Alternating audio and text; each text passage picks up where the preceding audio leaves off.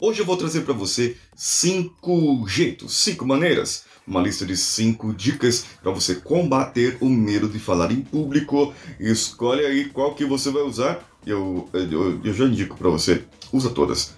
Vem comigo.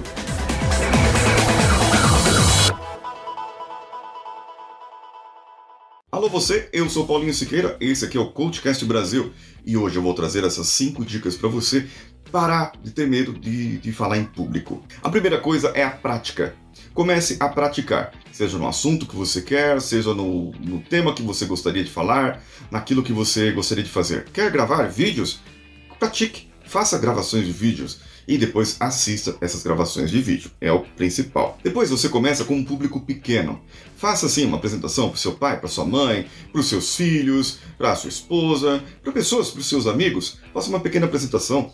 Mas não precisa falar, oh gente, eu vou aqui fazer uma apresentação para vocês. Vocês vejam como que eu estou. Não. Comece o seguinte, coisas informais. Comece a contar uma piada, contar uma história. Pratique contando história e veja o feedback do pessoal. À medida que você vai melhorando na contação da história, você vai começar a ver que as pessoas vão ficar mais interessadas. Ou senão as pessoas vão começar a. Aham.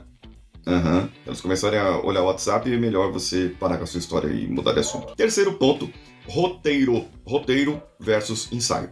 Já falei para praticar? Já falei porém o seu roteiro tem que estar bem afinadinho sobre o domínio do seu assunto, para que você possa realmente fazer um trabalho e falar assim: eu vou falar sobre esse assunto, discorrer sobre isso, falar os cinco pontos, traçar um roteiro e vim aqui para não ficar enrolando, contar a história da tia Carochinha, que foi na casa do tio Valdemar, e depois o tio Valdemar foi buscar o cachorrinho na casa do outro. Não tem nada a ver com a história. Eu preciso traçar um roteiro para que eu seja conciso e aproveite o tempo também da gravação, ou da palestra, ou do treinamento. Quarto ponto: faça o público se sentir bem. Mas como que eu faço o público se sentir bem?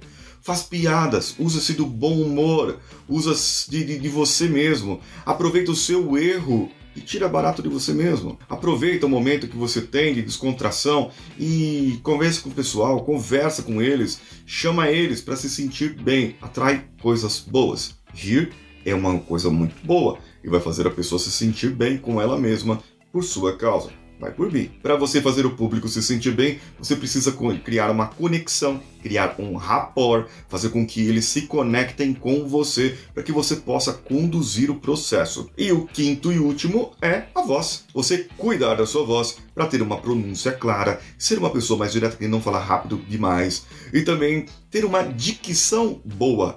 Não precisa ser um locutor de rádio profissional, mas você precisa praticar exercícios de dicção.